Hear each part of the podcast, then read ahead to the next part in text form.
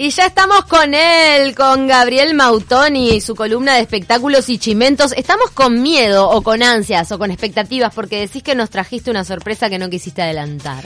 Buenos días chicas, bueno un placer estar acá una semana más con el team completo ahora. Tenemos a Cami de regreso, tenemos a José con ese cachete preciado, ¿no es cierto? José no se lava más la cara. José no se lava ¿De más la cara que lado te saludó Taylor Swift? Ahí te voy a saludar. Claro. siempre. Bueno, ya todos vieron, al final se pudo hacer pública la foto de José, ya La se compartió todos lados. para mí que no Un se baña más. Ay, imagínate. Y No, Cami- eso sí, la ropa, estoy segura que no la lavaste. José- no lavó la ropa que usó ese día. José huele a Taylor Swift y. Cami huele a orangutanes. Es brutal. ¿Qué olor tenía? Taylor Swift está toda, está toda perfumada, Perfumada. su vida es perfumada. o- ¿Huele bien? Huele bien. Eh, claro. Tipo, estaba maquillada, estaba maquillada. Poquito, dice, Pero sencilla. estaba espléndida. No, es Se hermosa. descalzó y todo. ¿Olor a pata no? No, es, es higiénica. Bueno, chicas, de acá a unos minutos no les voy a develar la sorpresa. Lo único que les voy a poder decir es que se van a convertir en un cuestión de minutos en tres vallainas empoderadas. ¡Eh! Vaina. No sé si les suena ese término, pero bueno. Ay, Dios. Serán eh, eh, vallainas empoderadas, no panelistas, sino vallainas empoderadas. Ahí eso es una pista importante es para todo todos. lo que les puedo decir hasta dentro de unos Me da minutos. miedo. Bueno, Antes- 970 Universal. 90 años, qué fiesta espectacular que se mandó la 970, ¿no? Wow. Nos- Vamos les- a contarle a Cami. Les estaba contando que nos reímos mucho sacándonos fotos, haciéndonos boomerang Fue con genial. Gabriel. Y Hicimos después una sesión previa ahí que fue tremenda. tremenda. Y después La- hiciste dupla con Malena. Nos enteramos que terminaron ahí. Este, Bueno, con Malena cerramos la pista. ¿vos Claro, cerramos con la Malena pista. y varios chicos más, ¿no? Bruno, por ejemplo, fue uno de ellos, que No, ahora no lo veo por acá. Pero Bruno se adueñó de la pista y bueno, muchas, sí, sí, sí, muchos compañeros tarde. más. Ceci Presa también. Ceci Presa también, nos volvimos, sí, nos volvimos casi todos Hasta en que el las mismo velas. momento. Ustedes son la, la llamada de Fue resaca, tremendo. fueron. Fuimos la llamada resaca, exacto. Limpiamos los, los, los vasos, nos hicimos una barrida y nos fuimos a dormir.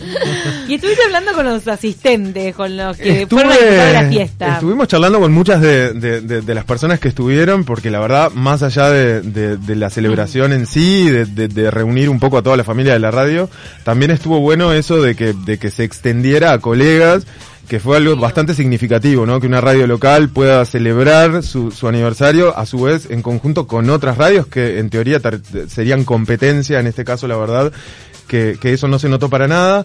Y, y bueno, estuvimos charlando en principio con eh, integrantes de la casa y ahí tenemos a los primeros. Porque hay muchos recuerdos, hay muchas cosas, la vida misma, renovarse, vivir. Cuando uno se renueva intenta buscar buenos resultados y el deseo de uno como parte de esta casa es que todo vaya bien y que cada programa tenga el éxito que corresponde con las figuras que la radio ha hecho el esfuerzo de acercar. Esta, esta radio tiene un valor muy especial que ha hecho que yo me quede mucho tiempo en ella. La libertad de pensamiento, la libertad de expresión y el respeto por ello. Primero sorprendido, muy sorprendido. Eh, llegar, ver todo este despliegue, ver este disfrute, festejando 90 años, que una radio haga un festejo de esta magnitud, con un montón de colegas, me sorprende mucho incluso colegas de otras radios, ¿no? Que dijeron, vos, sí, tenemos que estar. Yo, tengo una frase que dice, hay que pegarle para arriba, hablando de taquito, hay que pegarle para arriba que para abajo viene sola. Y esta es una forma decir, vos, mirá, le estamos pegando un rato para arriba, ¿viste? Y está buenísimo. Y yo creo que la radio tiene esa magia que no la tienen otros medios. Y es fundamental que sigan contándose historias. Qué divino, Coco Echagüe. Sus palabras me encantaron. También las de Martín. Alberto, Alberto, Alberto. Ay, Alberto. El- el- y Martín no estaba. No. Martín Sí, estaba en la fiesta, no lo, bueno, no lo, no lo teníamos en la nota, ¿Por qué pero... lo metí? Martín fue el maestro de ceremonia junto con Cecilia Olivera. Mm. Exacto. Ceci Diosos. Olivera que estaba, por Dios, con esa Una figura reina. y ese vestido rojo, rojo universal, ¿no? Te dije que aproveché la tonificación del Camino de Santiago. Tremendo. No Sí. gambas ahora, no Mostró pierna, Ah, mostró pierna. Se me va la, la ¿Cómo que nunca más? Eso, escuchame, eso, esa tonificación se mantiene y, y perdura en el tiempo, ¿eh? 200 kilómetros. El no cuerpo tiene memoria. bueno, teníamos, tuvimos los testimonios de ellos y ahora eh, seguimos haciendo un poquitito más el recorrido dentro de los invitados y, y tenemos eh, la palabra en especial, porque creo que, era una palabra que no podía faltar, la de quien desde hace no mucho se incorporó a esta casa, este, que es hoy en día gerente general, Diego Sorondo, y que ha hecho todo este revuelo y este recambio este, en, en la radio, gran responsable además de que, de que esa fiesta saliera adelante y saliera como salió, que fue un espectáculo. Así que esto nos contaba Diego. Para mí es un reencuentro impresionante con mucha gente, porque yo empecé en radio, yo amo la radio y estoy muy contenta de haber vuelto a una radio que tiene mucha historia.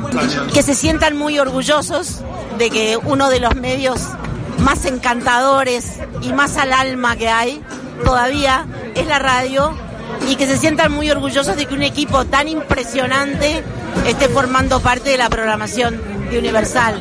Yo feliz, imagínate ustedes.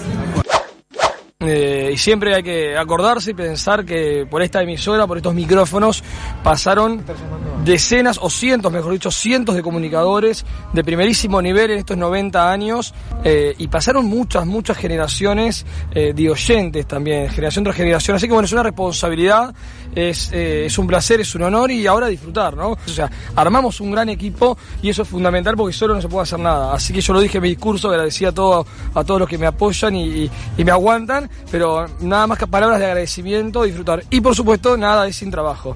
Estos son muchas horas de esfuerzo, pocas horas de sueño, un sacrificio también familiar, porque sacamos muchas horas a la familia, pero bueno, vale la pena. Y acá nos estamos dando cuenta que vale la pena porque es una familia universal eh, disfrutando de esta gran fiesta, una gran fiesta donde aparte vinieron muchísimos colegas y amigos que si se quiere, entre comillas, son competencia de las radios y estaban acá festejando con nosotros. Así que placer absoluto. Así que gracias, gracias y gracias por estar del otro lado, por acompañarnos, por acompañarnos también ahora a través de las redes sociales, a través de la web, o sea, se va ampliando la gama de espectadores eh, o, o de internautas o como queramos llamarlo. Así que gracias a todos y bueno, estamos trabajando por y para ellos las 24 horas.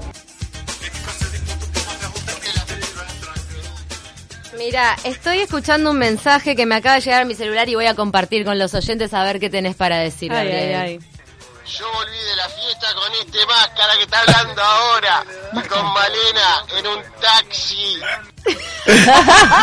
doy fe, doy fe de lo que está diciendo Hans en este momento y doy fe también de que volvió en el taxi.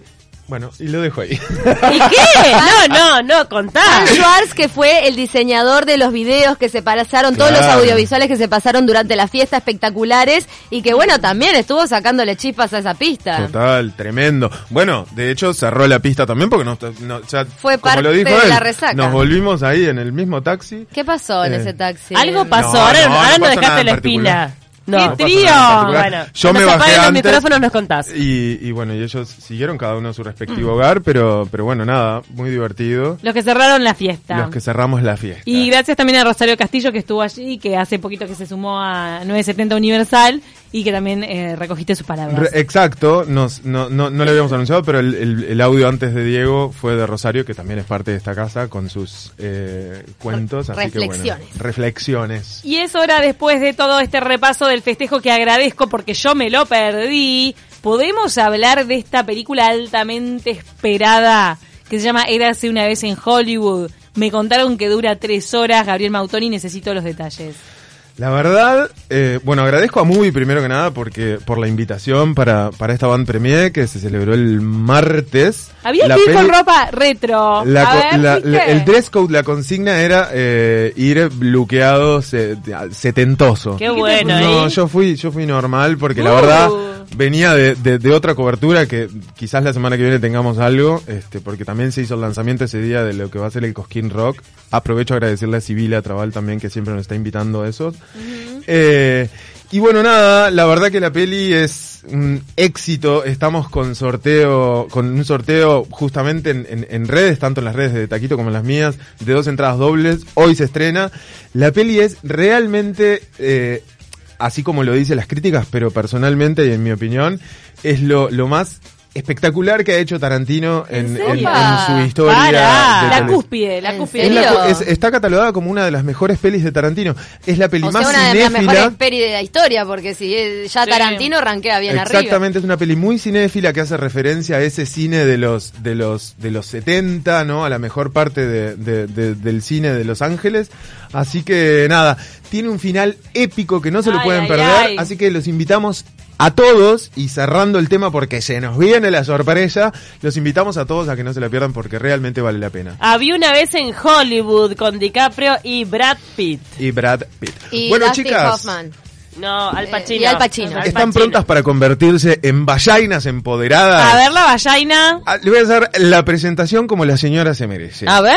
Poniendo primera, segunda, tercera, cuarta, quinta, sexta, desde la galaxia más pródica del universo, desafiando las leyes del tiempo y del espacio, llega el icono más rupturista y disruptivo, directo de cabotaje, sin filtros, sin vueltas, con nosotros, la mega, mega one, Moria Kazan.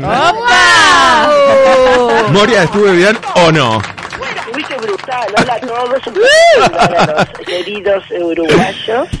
eh, que nos está pidiendo Macri que faltaba poco para cruzar el río, así que Macri nos pide que nos vayamos a vivir al Uruguay. Wow, bueno, es una buena Para recomendación que... solucionar todos los problemas de Argentina, la metáfora del presidente le entendí como que todos nos vayamos al Uruguay. Que Venite. nos tienen a todos allá. Acá te esperamos. Sos bien recibida, Eh, Moria. Un placer tenerte de verdad. Muchas gracias, Moria. Me La verdad encanta, que sí. Adoro el Uruguay, adoro el Uruguay desde siempre. Fue uno de los primeros lugares que fui cuando empecé teatro. Y la verdad que el público es glorioso, mis amigos, eh, la calidez, eh, único, único. Un país tan adelantado, tan chico y tan eh, tan grande en, en, en cabeza, ¿no? En, en, en ambienta, en lo, lo que se refiere a ambientalista, factores de poder, eh, cine. Yo que estaba escuchándote que soy cinéfila, lo de Tarantino, y yo me acuerdo que fui a ver, eh, crucé para ver eh, Jesucristo Superstar, Ajá. porque no la podía ver acá. Eh, ¿Estaba censurada en No, Argentina? Jesucristo Superstar no, la Jesucristo que hizo con William Dafoe. Eh, otra Jesucristo más, eh, la última tentación de Cristo. Sí, creo. esa es la de Scorsese. Ah, la, La de de Martín Scorsese, la de Que acá en Uruguay la no daban. Exacto. Sí, entonces me crucé para verla allá. Bueno, así que adoro, adoro el país de Bueno, ustedes. somos un país rupturista, como, como un poco tu, Sí, tu yo creo muy adelantado, ¿no? Muy adelantado. ¿No habrás muy nacido en adelantado. Uruguay, Moria, y no te dijeron? Y Yo creo, y bueno, Como Gardel. tan cerquita, chicas. ¿Quién les dice que fui gestada en el Uruguay y después nací acá? Puede ser. Bueno, Moria, te ¿Quién cuento te- que estoy en, en, en, en- en un programa donde, liderado por, por, por tres diosas de, de este país, a quien yo hoy las bauticé un poco en tu nombre como mis vallainas empoderadas, así como, Claro. como vos estás bautizando a, a tus chicas en este programa que de alguna manera te, eh, te reincorpora en la, en la televisión, luego de aquellos clásicos talk shows a los que, a los que nos tenías acostumbrados. ¿Cómo fue para vos eh, volver a la tele, más allá de, bueno, de todas tus, tus participaciones y todos los años en los que estuviste en el bailando, como jurado y tal, pero digo, volver a la conducción y a un formato de este tipo que, que difiere bastante de lo que era eh, el tipo de formatos televisivos al- a los cuales estabas acostumbrada? Sí, mira, eh, yo creo en... ¿Cómo te puedo explicar? Yo primero tengo un equipo de producción sensacional, estoy en un canal que es América, que es en el único que creo que yo siempre pude desarrollar mi creatividad y mi vuelo para hacer televisión. Porque soy una mujer que soy disruptiva para la tele. O sea, yo te hago una tele performática. Yo creo que ahora que estamos viviendo un mundo pantalla total, la gente está enganchada con las, los streaming, está enganchada con, con el teléfono, está enganchada con todo, con- se pierde el contacto visual y todo a la tele para que deje de ser un electrodoméstico en el momento que vos estás, eh, tenés que salir y realmente atravesar la pantalla, que es un poco lo que digo, a través de cosas que te movilicen. Entonces yo hago como un per- una performance. en- en- nunca se sabe bien, si bien tenemos como una especie de columna vertebral, un invitado, la cosa, pe- pero yo ne- necesito hacer una cosa de movimiento total. Exacto. Viste que tiene como una modalidad de estudio, las chicas... las chicas para romper un poco esa cosa de que la mujer bonita eh, pues todas las mujeres son lindas pero para son chicas como que generalmente atractivas que la, la- la- lo atractivo está ligado con la huequez Claro. entonces un poco las hago desfilar para demostrar que porque a, a todas las panelistas, aunque sean monas y todo, no sé si te habrás dado cuenta, yo no soy ni panelista ni paraide, ni, ni, ni, ni periodista, son vacías empoderadas de ser periodistas, como un Girl Scout, o sea... Y que son un montón. ¿Me acuerdas cuando Claro, pero te quiero decir, ir rotando y que desfilen, porque viste que todas las panelistas se la sientan y parece que de la cintura para abajo no tuvieran nada Exacto. y todo de la cintura para arriba y no- se las inmoviliza. Claro. Se queda el culo en forma de silla. Entonces yo quiero que desfilen, mostrarlas y para romper un poco ese este- se han, roto, se han roto tantos paradigmas que para romper un poco ese estereotipo que, que la mujer linda es hueca. Bueno, eh, mencionabas, Yo creo que reci- eso ya no existe, ¿no? Pero bueno. mencionabas recién el tema de los invitados. También creo que un poco eh, eh, haciéndolas partícipe de esos livings que, que creo que cada vez están siendo como un poco más comprometidos con los temas de actualidad, ¿no? O sea, no es un detalle menor dentro del contexto del programa, tus Sí, invitados y ese realidad, espacio. Sí, yo trato de no, no repetir temas, Claro. eh, eh, hacer un poco de farándula, porque siempre a nosotras se las nombra, entonces si nos nombra hacemos devoluciones. Pero tratamos de no, como el canal es un canal de noticias y todo el tiempo te está dando eh, noticia y en vivo, y las noticias generalmente no son muy buenas, no hablamos ni del dólar, ni de los femicidios, ni nada. Hablamos sí de la defensa de los derechos de la mujer, hablamos, pero todo lo que dice el noticiero después o antes al mediodía nosotros no repetimos Claro. porque yo quiero que a las cinco y cuarto hasta las 7 la gente relaje un poco de tanto noticiero y se divierta un poco. Moria- En realidad la función que yo, yo la pretensión que tengo es entretener, no tengo ninguna otra pretensión. Claro. Eh, recién hablabas del tema de los derechos de la mujer. ¿Cómo estás viviendo toda esta movida efervescente del feminismo? Porque en Argentina además creo que está aún como más exacerbada que acá en Uruguay. Y sí, yo no, lo que pasa es que yo ya fui una, ya recontrapavimenté el camino este, yo hice todas las cosas que están haciendo ahora, las hice hace 30 años atrás, entonces para mí ahora son antiguas. Imagínate que me entré en el teatro cuando la mujer era un objeto y yo fui la primera que me hice considerar sujeto, no permití que se me cosificara, firmaba contratos donde el cómico no podía rematar un chiste ni con mi culo, ni con mis tetas, ni nada, entonces todo lo que están haciendo ahora me parece bien, pero me parece que si vos entras a un teatro de revista en los años 60 y casi al final de los 60 y estás entras enseguida sin saber qué vas a entrar porque todo fue así muy causal, muy muy sinérgico con el universo.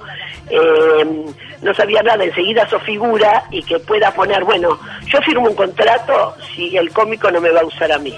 Si el cómico me usa como objeto, no.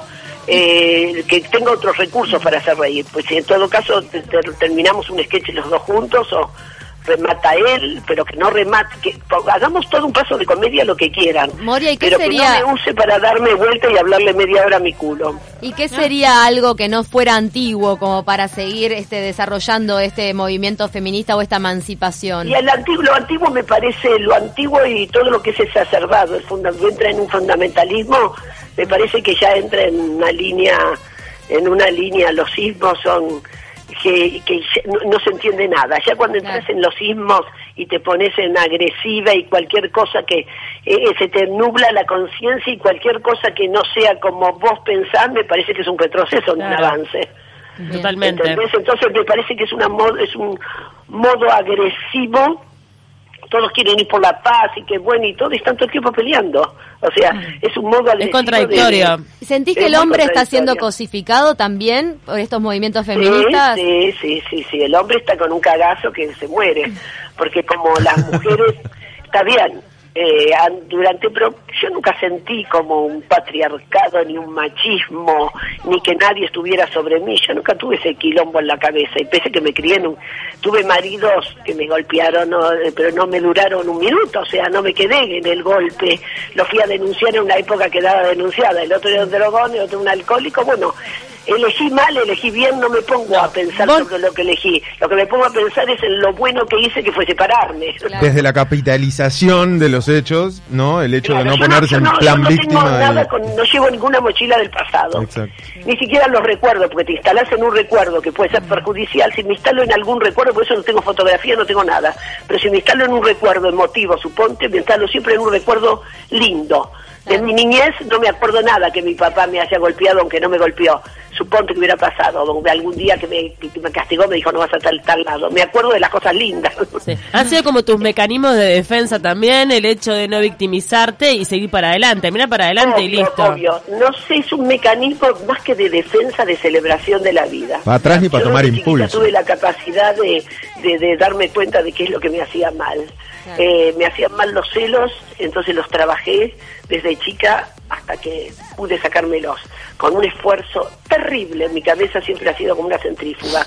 Y después eh, sobre eso o sea, trabajé cos- muchas cosas de mi vida para, para seguir siempre adelante y tener, soy tan sana y tengo, tengo ese espíritu de celebración de que, que no tiene nada que ver con el positivismo también, ¿eh? no es una actitud de Claro. que, ay, se cayó una bomba, qué lindo, tampoco la pelotudez. No es un cliché. No sé si me entendés. Claro. No Es una actitud de el vida, El es bueno, un acto terrorista. Te estoy hablando de cosas mías eh, que me quedo siempre con el, con la cosa tampoco de manual que hay que dar el beso el vaso lleno y el vaso vacío tampoco esa cosa no yo me quedo con la priorizarme yo.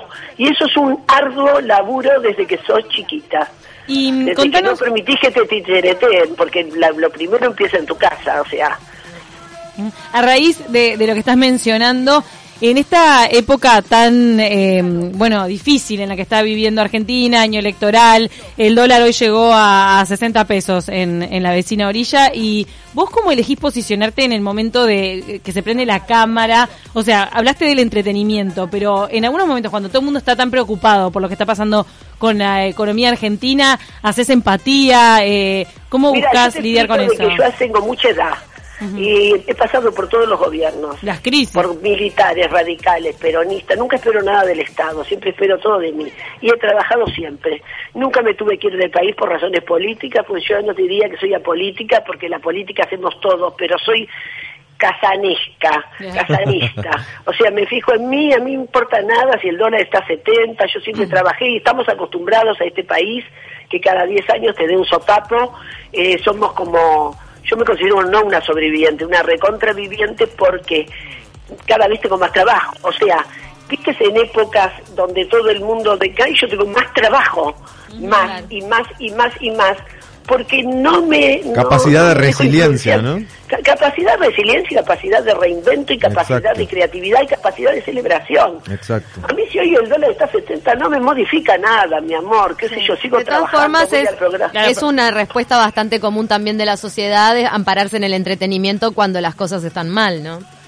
Claro, pero lo que pasa que si, eh, eh, o sea, yo ahora estoy haciendo tele, en verano voy a hacer teatro con Nacha y está hace como dos años que no hago teatro. Bueno, eso, eso es una de las cosas que teníamos para preguntarte a propósito de esta, de esta cuestión de cada vez más trabajo. Se viene eh, te- tremenda, tremendo estreno para el año que viene, tremenda fusión de dos Tremenda grandes como son vos, eh, tremenda La- la dupla, ¿no? La, la dupla dupla disruptiva. Sí, ¿Cómo, no, mira, cómo fue ese encuentro, Moria? Contanos así. un poco. Es una comedia española que le hicieron Vivi Andersen, la, la chica trans eh, eh, española. La titularon algo así como que iba a ser una comedia muy almodovariana, ¿no? Exacto, exacto, ese de estilo Almodóvar, sí, con otra actriz, una trans León. Bueno, Vivi Andersen ahora se cambió el nombre, la trans, y se llama Viviana, pero con B larga, las dos veces Fernández. Y le hicieron hace 10 años. Es una comedia eh, que se llama La Gran Depresión, pero no va a tener ese título. Es muy divertida todo lo que pasa entre dos amigas. Eh, eh, lo, lo van a tener que ver porque imagínate dos amigas como Nacha y yo ¿Son amigas? somos amigas. En la vida real Sí, hemos sí. considerado ser amigas, sí, sí, sí. Es una de las pocas amigas que tengo del medio. Eh, Y está bueno trabajar con una amiga, tiene un lo había plus. propuesto hacer un tiempo, pero no, por problemas de tiempo y todo no pudimos. Y ahora me llamó Faroni el otro día, eh, que es nuestro productor, me dijo, ¿qué tal? ¿Cómo estás para hacer teatro? Mira, digo, no tengo ganas de hacer teatro, me estoy haciendo tele. Yo tengo todo el verano con tele y me estoy muy cómoda en mi casa y ya todo tele diaria, chicos. La obra se estrena en Buenos Aires, ¿verdad? No, te- no dejas el Buenos programa. Aires, en Buenos Aires. Claro, no, es una obra de no, temporada. la obra se estrena en Buenos- Claro. Aires en una de las salas del Tabarís. Con la tele seguís. Teatro Tabarís y bueno, el 18, el sábado 18 de enero creo. ¿Y cómo te convencieron haciendo tele para que agarraras esta, esta obra? Ah, mi amor, yo, yo para mí, yo tengo el sí más fácil que... Me dijeron, hola, hola, hola, yo no tengo problemas. El único problema que planteé cuando nos tuvimos nuestra primera reunión el lunes, que todavía no relegué ni guita, ni cartel, ni nada, que no vamos a tener problema, eh, es cómo vamos a manejar el tema del aire acondicionado, porque yo sufro del calor y Nacha sufre de frío. Ay, qué Entonces tema Nacha ese. me dijo, yo si no me ponen mucho aire me enfermo, y yo si no me ponen aire me baja la presión. Así que, tenemos, así que vamos a tener que necesitar un climatizador escénico que nos ponga una temperatura que nos sintamos bien las dos. Ese es mi único... Como, como el calientacama de un lado Claro. sí, de un lado no. El clímax escénico. Claro, el clima escénico que esté fuera, que nos haga estar cómoda adentro. Moria, para, para ir cerrando, tuviste unas palabras eh, muy lindas respecto a, a las declaraciones la semana pasada de Sofía en el programa de Andy Kuznetsov, donde, bueno, ella habló un poco de sus adicciones y demás, y, y hemos visto en, en- en tus redes, bueno, palabras muy lindas. Eh, ¿cómo, ¿Cómo es el, el- brevemente este, este, el, el manejo de, de esas cosas? Bueno, todos sabemos de tu relación con Sofía y, y demás, Sí, pero sí. digo, ¿cómo, cómo, ¿cómo lo vivís? ¿Cómo, cómo fue? Y mira, lo viví eh, en el tiempo que ella atravesó esa oscuridad, la atravesé yo también. Claro. Pero siempre, ¿cómo te puedo explicar? Vos cuando mi hija en ese momento estaba casada, ya tenía una criatura y empezó un poco antes. Y yo no, no me metí en su vida para decirle no tenés que hacer esto, porque yo como una chica grande, como yo me crié con tanta libertad y la crié con libertad a ella, yo digo, yo te doy soga para que saltes, no para que te ahorques, boluda, ¿eh? Y entonces anda por la vida y sabés que tenés una libertad y cuídate. Y pero siempre yo la sobrevalé, eh, tipo helicóptero, sabía lo que hacía, dónde iba, eh, tuve muchos momentos de, inspectora, porque, por ejemplo, ya, si llamaba a la casa y no estaba, entonces yo sabía con lo- todos los amigos que estaba y empezaba a llamar, suponte 4 de la mañana, 5, y la descubría en un lugar. Entonces, ¿cómo está? Estoy bien, mamá, nada, nada, cortaba. Para mí también fue duro, pero siempre lo llevé como sin dramatización, recurría eh, a, a psicólogos en- especialistas en adicción.